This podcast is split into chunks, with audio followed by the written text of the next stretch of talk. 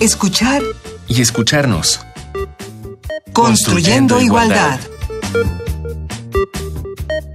Qué bueno que nos escuchamos de nueva cuenta. Esto es escuchar y escucharnos. Estamos construyendo igualdad y estamos justamente en el último programa de esta nuestra quinta temporada. Ya vendremos, espero, con muchísimos temas más, pero por lo pronto gracias por habernos acompañado esta temporada más, donde justamente nos escuchamos y desmenuzamos muchísimos temas de importancia e interés. Y pues bueno, hoy vamos a hablar, para finalizar nuestra temporada, de la política institucional de la UNAM a favor de la igualdad de género. Esto no se asusten, suena justamente muy institucional, pero ya, ya veremos los detalles y veremos cómo toca en la vida real a la comunidad universitaria. De eso se trata en este programa y para eso estamos. Y para platicarnos al respecto está con nosotros el licenciado Rubén Hernández. Rubén ya es muy conocido en estos micrófonos de este programa y de Radio UNAM. Rubén, ¿cómo estás? Estoy muy bien, muy feliz de estar con ustedes de nuevo, Amalia. Qué bueno, yo también de tenerte aquí. ¿Puedes platicarnos en unos, mm, unas líneas eh, algo de ti? Para mí lo más importante es que trabajo en el Centro de Investigaciones y Estudios de Género, dirijo la Secretaría de Igualdad de Género y desde ahí implementamos muchas acciones a favor de la igualdad de género en toda la universidad, desde la investigación, la promoción de la educación con perspectiva de igualdad y la vinculación con todas las estructuras universitarias y también con otras instituciones de educación superior. Es un trabajo muy arduo, pero también muy enriquecedor y muy satisfactorio importantísimo en estos momentos, en esta universidad y en este país. Muy bien, gracias Rubén. Y está también la maestra Sandra Barranco García. Sandra, también del CIEG, ¿cómo estás? Muy bien, gracias. Cuéntanos un poco de ti. Yo eh, soy eh, egresada de la universidad y eh, en este momento colaboro con Rubén en la Secretaría de Igualdad a cargo del Departamento de Políticas Institucionales. A nosotras nos toca el ir coadyuvando en la implementación de la política institucional, que es el tema que nos trae aquí el día de hoy. Muy bien, pues política institucional de la UNAM a favor de la igualdad de género. Y vamos a, escuchar, hicimos un Vox Populi, nos preparó nuestra producción, un Vox Populi, y entonces salió eh, a hablar con alumnos, alumnas de la universidad. Las preguntas que se les hicieron fueron, ¿sabes qué es la política institucional a favor de la igualdad de género en la UNAM? ¿Y te parece que las autoridades están atendiendo con ello la problemática de género en la UNAM? Escuchemos.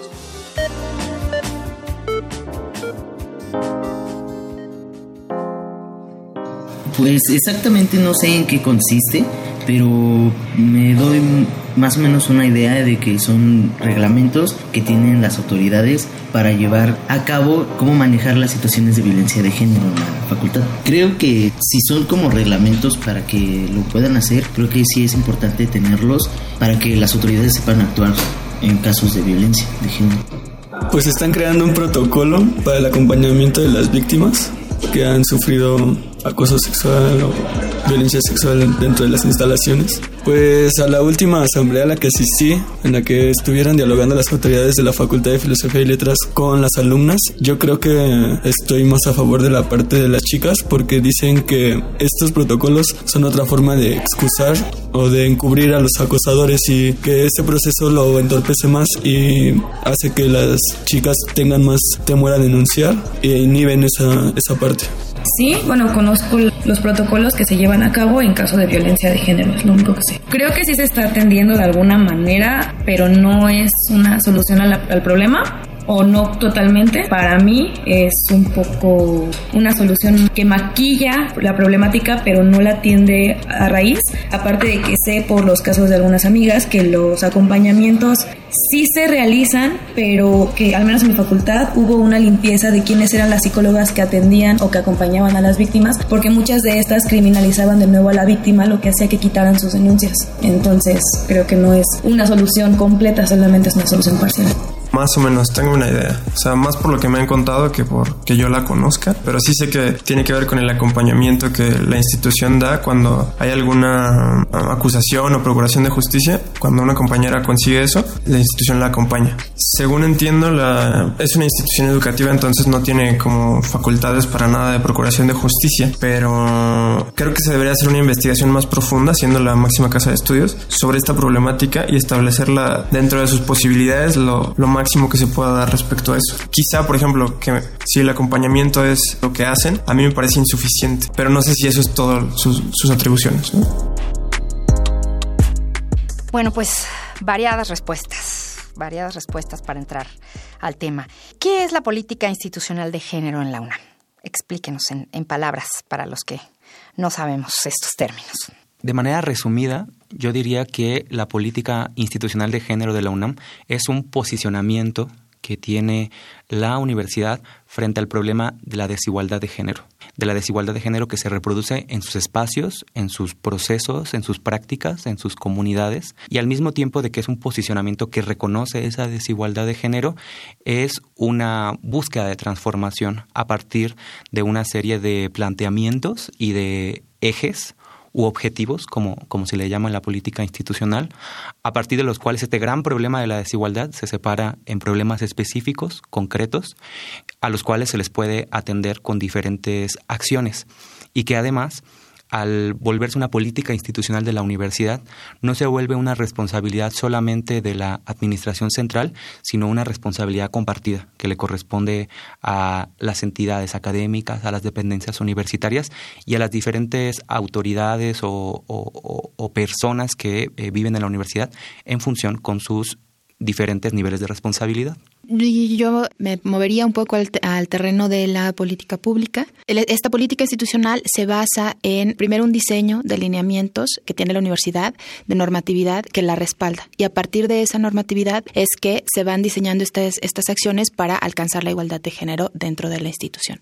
Entonces, esta política institucional son una serie de, reglas, de normas, de acciones, de, actividades, ¿no? Que, están planteadas para la igualdad de género dentro de la universidad. ¿Sería más o menos por ahí? Mira, desde 2005 la universidad reformó su estatuto y reformó su segundo artículo. En esa reforma se establece que eh, en la universidad habrá igualdad de oportunidades entre mujeres y hombres. Entonces ya está, digamos, normado, ya está reglamentado pero pues sabemos que este paso entre la norma y la realidad no es inmediato, hay que hacer una serie de, pasos, de procedimientos, de, transformaciones. Y justo la política institucional, que es un documento eh, concreto que viene después de otro documento que ya tiene la universidad, que son los lineamientos generales para la igualdad de género en la universidad, pues busca promover este procedimiento ya operativo de cómo hacer acciones concretas para conseguir la igualdad de género en la universidad. O sea, la universidad por una parte la busca, es uno de sus principios, es una de sus orientaciones, pero además falta diseñar las acciones concretas. Entonces, la política institucional ya reconoce cuáles serían esas acciones, esos procedimientos concretos que tendría que tener y pues está orientado a cinco eh, funciones muy concretas. Una es la igualdad de oportunidades entre mujeres y hombres, otra es la incorporación de la perspectiva de género en la investigación y la docencia. Otra es la incorporación de un lenguaje incluyente y no sexista en todas sus prácticas. Otra es la erradicación de la de la discriminación y de la violencia por motivos de género. Y un último eje es el de la, estadística y los estudios con perspectiva de género de nuestra comunidad universitaria. Para esto hay también un documento básico para el fortalecimiento de la política institucional. ¿Este documento qué, qué hace? ¿Qué, ¿Qué es concretamente? Mira, si lo, eh, si lo viéramos desde el terreno, por ejemplo, de cómo se diseña la política pública en el país, está, digamos, primero esta fase de poner un tema en la agenda, en ocasiones se legisla, que es esta parte normativa que lo respalda, y luego entonces ya vienen eh, la, parte de implementación, lo que haría el Ejecutivo, de diseñar programas y acciones para solucionar los problemas que busca este, atender la política. Entonces, digamos, este documento lo que hace es el cómo el cómo hacemos, ¿no? Entonces, eh, lo que trae son algunas acciones concretas, como ya mencionó Rubén, por eje, sobre cómo cada entidad y dependencia, porque los lineamientos marcan que no solo es responsabilidad de la administración central, sino que cada una de las facultades, de las escuelas, de las dependencias universitarias, tienen obligación de hacer y de cumplir los lineamientos como a través de estas acciones que se marcan en la política. Entonces, estos lineamientos tiene que observarlos toda la comunidad universitaria. ¿Esto es obligatorio? Mira, los lineamientos generales para la igualdad de género de 2013 son de observancia obligatoria porque son un instrumento que fue emitido por el H Consejo Universitario a través de la Comisión Especial de Equidad de Género de nuestra universidad. Sabemos que es el cuerpo colegiado más representativo e importante de, nuestra universidad. La política institucional, que se llama, como tú bien lo dijiste, el documento básico para el fortalecimiento de la política institucional de género de la universidad, no es de observancia obligatoria en el sentido de que no, no fue emitido bajo ese principio. Sin embargo, se busca que todas las autoridades y todas las personas que ocupan algún espacio de responsabilidad dentro de la universidad lo utilicen como una herramienta importante para poder implementar acciones. Entonces, yo no pensaría tanto si es de observancia obligatoria o no, sino de la importancia que tiene que la comunidad se apropie de esta herramienta, la implemente y además la enriquezca, porque no es un documento que parta del principio de si se hace todo lo que se dice aquí, habrá igualdad, sino de esto es lo, lo primero y lo elemental que tendríamos que estar haciendo para después construir procesos de todavía mayor igualdad pero entonces ya no hay nada de que ese tema no me gusta, no eh, está de moda, las feminazis, nada de eso. o sea, la, comunidad universitaria tiene la obligación de atender esos lineamientos y de implementar medidas en, en todas sus instituciones. Brevemente te diría que eh, la igualdad de género es un derecho humano. Claro. Entonces, desde que es un derecho humano, ya no se vuelve algo optativo. Y en segundo lugar, pues desde los lineamientos y el Estatuto General de la Universidad, también ya se ha institucionalizado la igualdad de género como una búsqueda universitaria. Así que en este momento ya no estamos en un plano de si nos gusta o no nos gusta, sino de cumplimiento de responsabilidades. Y además su nombre lo dice. ¿no? Es la política institucional. Institucional. Perfecto. Bueno, pues tenemos nuestra propuesta musical que nos parece muy especial el día de hoy para cerrar nuestra temporada.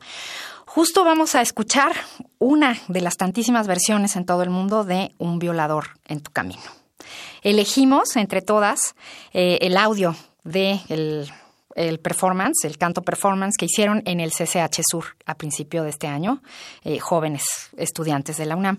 Y vamos a, hablar un poquitito antes. Eh, las tesis es un colectivo interdisciplinario, vale la pena mencionar los nombres, Sibila Sotomayor y Dafne Valdés, desde el ámbito de, los, de las artes escénicas, Paula Cometa, desde el diseño y la historia, y Lea Cáceres, desde el diseño de vestuario, conformaron este colectivo interdisciplinario Las Tesis en Chile. Ellas, como parte de una obra de teatro, salió esta canción Performance se presentó el 20 de noviembre en Chile y de ahí es un himno apropiado por el mundo entero, por las mujeres del mundo entero. Yo creo que después del, del Me Too esto es como el siguiente paso que, que, une, ¿no? Y sobre todo a las jóvenes que salieron a las calles y a redes sociales y a todo hacerlo. Vamos a escuchar Un violador en tu camino, canto performance, alumnas del CCH Sur. El patriarcado es un juez que nos juzga por nacer. Y nuestro castigo es la violencia que no ves. El patriarcado es un juez que nos juzga por nacer. Y nuestro castigo es la violencia que ya ves. Feminicidio. Impunidad para mi asesino. Es la desaparición es la violación. Y la culpa no era mía ni donde estaba ni cómo vestía. Y la culpa no era mía ni donde estudiaba ni cómo vestía. Y la culpa no era mía ni donde estaba ni cómo vestía. Y la culpa no era mía ni donde estaba ni cómo vestía. El violador eras tú. El violador eres tú. Mi profesor. Mi compañero. El presidente. El Estado opresor es un macho violador. El violador eres tú. El violador eres tú. El energía, niña inocente, sin preocuparte del mandolero. Ve por tus sueños, dulce y sonriente. El violador eres tú. El violador eres tú. El violador eres tú. El violador eres tú. Abajo el patriarcado se va a caer, se va a caer. Arriba el feminismo que va a vencer, que va a vencer. Y la culpa no era mía, ni dónde estaba, ni cómo vestía. El violador eres tú. Después de esta contundencia, no tenemos nada más que comentar. Queda ahí queda ahí las tesis. Y pues bueno, entonces todas estas medidas que vimos, el, el, documento, los lineamientos, ¿Cómo nos pueden traducir en la vida real de la comunidad universitaria? A mí me parece que la gran apuesta de esta política institucional de género de la universidad, que además me faltó decir que es de muy reciente creación, es de noviembre de 2018, tiene la apuesta de conseguir algo que en eh, la política o en, las políticas con perspectiva de género es un común denominador que llamamos transversalidad.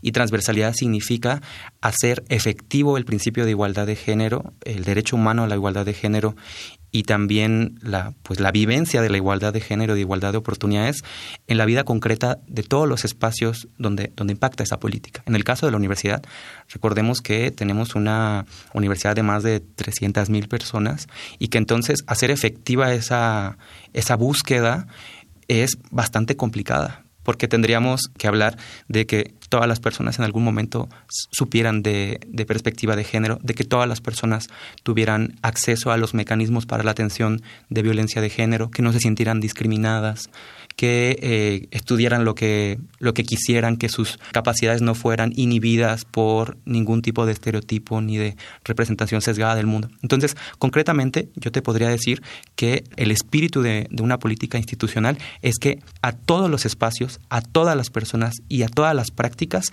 impacte la idea de que no es sostenible una universidad basada en la discriminación y en ninguna práctica sexista que vuelque a los hombres hacia un espacio y a las mujeres hacia otro y que además genere asimetrías entre uno y otro sexo. Muy bien, así nos queda mucho más claro. Gracias, Rubén. Y pues bueno, uno de los lineamientos habla de la importancia de, medir esto, ¿no? De ir cuantificando lo que se va haciendo en la universidad. Hablas tú de la estadística y entiendo yo que para eso es el sistema de monitoreo. Cuéntanos un poquito, Sandra. Sí, pues mira, uh, yo me remitiría al Vox Populi que nos eh, presentaron el día de hoy y me gustaría mucho que esta, este conocimiento del sistema tuviera esta cercanía con la comunidad de eh, universidades universitarias y universitarios. Lo que busca el sistema precisamente es generar información que nos permita observar no cuántas actividades están realizando, sino cómo vamos avanzando en resolver el problema. Entonces, por lo que escuchamos ahora en las entrevistas, la mayoría de nuestros estudiantes y nuestros estudiantes no tienen el conocimiento de la normatividad que hay en la universidad sobre la igualdad de género. Eso sería uno. Y lo que, lo que queremos hacer es acercar ese conocimiento porque es una manera también de acercarlo, acercarlos y también darles herramientas para eh, la rendición de cuentas y la transparencia. Entonces, si tenemos claro qué está haciendo la universidad, cómo lo está haciendo y cómo va avanzando, entonces ya tendremos argumentos para poder hacer modificaciones, para poder eh, destinar recursos, porque la política no se implementa sola. Ya tenemos la legislación, ya tenemos las acciones, ahora necesitamos los recursos económicos, humanos y materiales para implementarlos. Entonces lo que busca el sistema es que cada una de las entidades y dependencias, porque la universidad es muy grande y tiene problemas diferentes, digamos, el, centro del problema es eh, la desigualdad que hay dentro de la universidad que está documentada, que hay brechas, las mujeres que tienen eh, mm, poco, poco acceso a puestos de toma de decisión, a nombramientos de mayor nivel, la discriminación que a veces llega a survivir dentro de las aulas, también eh, la violencia, pero no es solo la violencia, la violencia es un síntoma y lo que tenemos que es eh, tomar en cuenta y solucionar los problemas que hay alrededor de ella. Lo que busca el sistema es que cada entidad colabore con nosotros para poder, porque sí se están haciendo cosas. Después del 2018 viene esta parte de implementación y viene este proceso desde el CIEG de crear este sistema de monitoreo. Hubo una reunión en enero en el que se invitó a las comisiones internas de equidad de género que debe tener cada entidad y dependencia para que se vayan sumando. Y lo que buscamos ahí es que nos digan qué acciones van a realizar para atender esta serie de problemáticas, cuántos recursos van a utilizar, si eh, presupuesto, humanos, qué población van a impactar, si van a impartir cursos de igualdad de género, saber qué porcentaje de, de la población está siendo beneficiada para saber si estamos llegando a lo que tenemos que llegar o nos falta. observo también que en, la, en los comentarios eh, decían que los procedimientos fallan. Está esta, percepción de que el procedimiento para la atención de violencia no se está haciendo de manera adecuada. Lo que busca el sistema también es buscar implementar estas acciones que están en el acuerdo rectoral para erradicación de la violencia. Se tienen que evaluar eh, los procedimientos. Si vamos documentando en un tablero eh, cómo vamos, si se está implementando bien, si se están atendiendo bien los casos, vamos a tener información para tomar decisiones de política al final de un ejercicio fiscal. Y este sistema ya está, o sea, ya se está llevando a cabo? ¿Quién lo operará? ¿Se va a poder consultar cualquier universitario la información que haya ahí? Pues mira, este año es un año de prueba piloto. Ya está ahorita el diseño en el que se van a poder registrar las acciones con las comisiones que estén interesadas en participar. Vamos a ir anotando, vamos a ir haciendo, puliendo acciones, diseñando. Eh, estamos convencidas de que el sistema también tiene que tomar en cuenta a la comunidad y desde la comunidad proponer acciones. Entonces, este es un piloto y esperamos que ya eh, para el eh, siguiente año se puedan sumar todas las comisiones que ya estén conformadas, que lo ideal es que fueran todas, porque urge que se conformen todas las comisiones. Y entonces sí, ya poder ir em, empezando a mostrar tablas que serán abiertas al público de saber cada entidad cómo va y también buscamos que sea un insumo para las entidades y que ellas al interior sepan cómo están, cuánto están gastando, cómo están resolviendo problemas, que identifiquen qué problemas son prioritarios para ellos, porque no todos son, en, algunas, algunos son más, más eh, urgentes que en otros. Y bueno, como parte de este primer encuentro de comisiones que organiza la Comisión Especial de Equidad de Género, se presenta este sistema de, monitoreo y es una iniciativa que se espera realizar de manera conjunta, porque bueno, finalmente son ellos quienes son los eh, encargados de eh, impulsar la implementación y transversalización de la política en la universidad. Muy bien, pues esperaremos aquí resultados cuando quieran compartirnos para ir viendo cómo va el sistema de monitoreo. Y pues bueno, si quieren ustedes saber más del tema, vienen aquí nuestras recomendaciones. Tomen nota. Promover las oportunidades laborales entre mujeres y hombres, el lenguaje incluyente y erradicar la violencia y discriminación de género. Es una labor que la máxima casa de estudios promueve con ayuda del marco jurídico de la misma institución. El documento básico para el fortalecimiento de la política institucional de género en la UNAM es un texto que detalla los lineamientos jurídicos de la institución para promover la igualdad. Puedes encontrarlo en PDF en línea. También te recomendamos seguir los pasos de la Comisión Especial de Género del Consejo Universitario.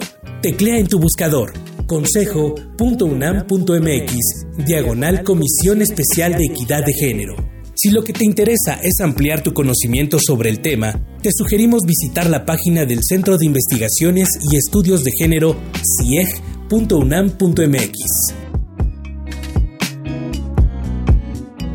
Esto es Escuchar y Escucharnos. Hoy estamos hablando sobre la política institucional de la UNAM a favor de la igualdad de género. Y pues bueno, hablamos del sistema de monitoreo al interior de nuestra universidad. Pero hemos hablado anteriormente, Rubén, sobre la participación de la universidad y de las instituciones de educación superior en este Observatorio Nacional para la Igualdad de Género. ¿Cómo va este asunto? ¿Cómo se inserta este monitoreo en, en ese observatorio? ¿Qué nos puedes decir? ¿Cómo vamos con respecto a eso?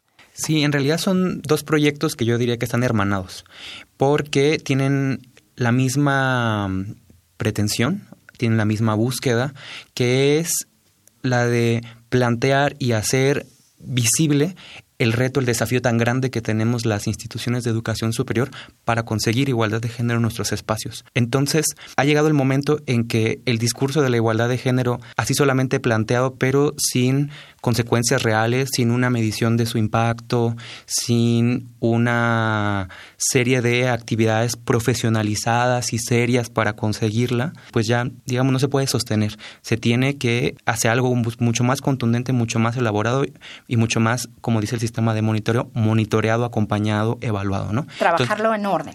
Sí, con mucho orden. Por eso los dos proyectos, si te fijas, tienen sus ejes de trabajo. No se habla de igualdad así nada más, sino en función, pues como yo les decía, de igualdad de oportunidades, combate a la discriminación, educación e investigación, lenguaje incluyente, estadísticas y diagnósticos, ¿no? Entonces, pues estos dos proyectos en realidad pues comparten una cosa que es que han sido elaborados por el Centro de Investigaciones y Estudios de Género. Eso, eso sí ha sido algo muy importante que justo a través del departamento de Sandra se han eh, impulsado y también pues con mucha cercanía con la dirección y con, el, con la Secretaría de Igualdad de Género. Y en segundo lugar, pues es que nos están proveyendo de mucha información que no teníamos antes. Por ejemplo, decir cómo vamos es algo que no sabíamos responder no sabemos decir como, pues ya vamos ahí como a la mitad de la igualdad, cerca de la igualdad, lejos de la igualdad. Y aunque son, eh, digamos, instrumentos pues que tienen muchos errores en el sentido de que pues no hay una manera única de poder llegar a decir cómo vamos en temas de igualdad, sí son acercamientos importantes para más o menos estimar qué, qué tan, qué tan lejos o qué tan cerca. Les recuerdo nada más, el, el sistema de monitoreo eh, va a salir este, este año, así que vamos a tener datos que les podemos compartir. Y el observatorio ya tuvo su primer corte, este año vamos a tener nuevo, nuevos cortes, también se los vamos a compartir, pero en la medición llegamos a un nivel de 2.4 en escala del 0 al 5, lo cual nos, nos hace ver que si dijéramos que el 5 es el ideal de la igualdad de género en México, en las instituciones de educación superior, no vamos ni a la mitad. Y por eso son importantes estos instrumentos. Claro. Y bueno, pues están, es, está esta política institucional, están todas estas acciones, pero como universitarios y como universitarias, ¿qué hacer? ¿Qué hacer además de, de autoridades y de la implementación de la política? ¿Cómo hacemos? ¿Cuál es nuestro trabajo en la vida diaria a este respecto para la igualdad de género? Sí, yo quisiera compartir la respuesta con Sandra, pero mi visión, así muy puntualmente, sería que nuestra, nuestra responsabilidad como comunidad universitaria es apropiarnos de estas herramientas a favor de la igualdad de género y empezar a distinguir niveles de responsabilidad. Por supuesto que las autoridades tienen el compromiso de eh, producir estructuras, producir normatividad, producir políticas, distribuir responsabilidades, acompañarlas, vigilarlas. Y eso hay que, eh, hay que hacerlo valer. Pero luego están, digamos, otros niveles de, de, autoridad de menor jerarquía, ¿no? Y luego están las comunidades así como las conocemos, la población académica, la población administrativa, la población estudiantil. Y estas poblaciones, que en realidad somos la mayoría de la universidad, tendríamos que asumir que también tenemos, tenemos responsabilidad respecto a cómo se implementa estas políticas de igualdad. Tendríamos que decir que no solamente se trata de una cosa vertical que nos tiene que caer como agua, sino también tendríamos que eh, producir un efecto como de flor que nace de abajo hacia arriba, de búsqueda de la de la igualdad de género. Y eso también, eso solo se va a conseguir en la medida en que nos acerquemos a los temas de igualdad, nos formemos, nos sensibilicemos y participemos en todas estas actividades que sin duda nunca van a solucionarse si no tienen pues este acompañamiento global eh, universitario. Sandra. Yo coincido, es apropiense del sistema de monitoreo, apropiense de la política institucional, cambiemos que nuestras mujeres estudiantes académicas y trabajadoras administrativas se sientan incluidas dentro de la universidad y para eso está esta herramienta, acérquense a las, a las comisiones internas de equidad de género de su entidad y de su dependencia y propongan. Lo que queremos es construir a través del diálogo y que sean las universitarias y los universitarios quienes nos ayuden a transversalizar la perspectiva de género. Entonces esto está, es mucho trabajo y mucha construcción para todas y todos en la comunidad universitaria. Pues muchísimas gracias, gracias Rubén Hernández y gracias Sandra Barranco por acompañarnos. A ti, muchas gracias. Nuestra palabra del día en el glosario es transversalización. Por favor, búsquenla y también revisen las redes sociales del CIEC, donde siempre damos respuesta. Y pues estuvimos con ustedes en este programa y en esta temporada. En la coordinación, Ana Moreno, en las redes sociales del CIEC, Jorge Hernández, en la asistencia de producción, Carmen Sumaya, en la operación técnica, hoy Miguel Ángel Ferrini y en la producción Silvia Cruz Jiménez. Yo soy María Amalia Fernández. Nos escuchamos pronto. Hasta luego. Radio UNAM y el Centro de Investigaciones y Estudios de Género presentaron Escuchar y escucharnos. Construyendo, igualdad.